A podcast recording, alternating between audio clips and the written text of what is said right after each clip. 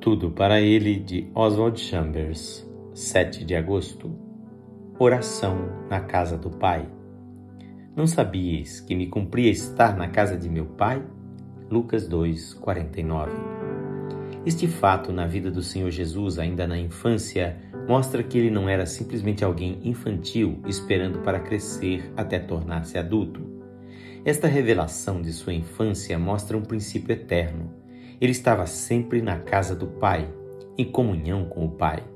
Será que eu, como filho de Deus, vivo de modo santo e inocente pela identificação com o meu Senhor e Salvador? Será que encaro a vida como se estivesse vivendo na casa de meu Pai? Estará o Filho de Deus vivendo na casa de seu Pai em mim? A realidade permanente é Deus e seu cuidado nos alcança a cada instante. Será que estou sempre em contato com esta verdadeira realidade?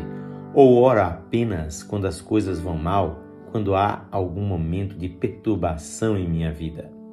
Temos que aprender a identificar-nos com o Senhor em santa comunhão por meios que alguns de nós ainda nem começaram a aprender. Me cumpria estar na casa de meu Pai, disse Jesus. Devo viver todos os momentos na casa de meu Pai. Aplique isso às suas circunstâncias. Está você tão identificado com a vida do Senhor a ponto de ser simplesmente um filho de Deus em constante conversa com Ele e consciente de que todas as coisas vêm de Suas mãos? Será que o Filho eterno que vive em você está vivendo na casa do Pai? Ele está ministrando Sua graça através de você em seu lar, em seus negócios, em seu círculo familiar? Você tem andado se perguntando por que está passando pelas coisas que está passando? Não é que você tenha de passar por elas, é por causa do relacionamento que o Pai permitiu que Jesus tivesse com você como Filho Santo. Deixe que Deus haja como quer, mantenha-se em perfeita união com Ele.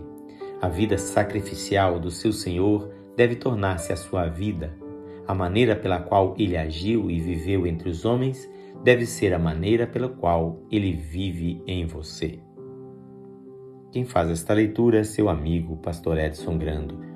Que o Senhor Jesus o abençoe e o seu coração seja uma casa de oração, a casa do nosso Pai.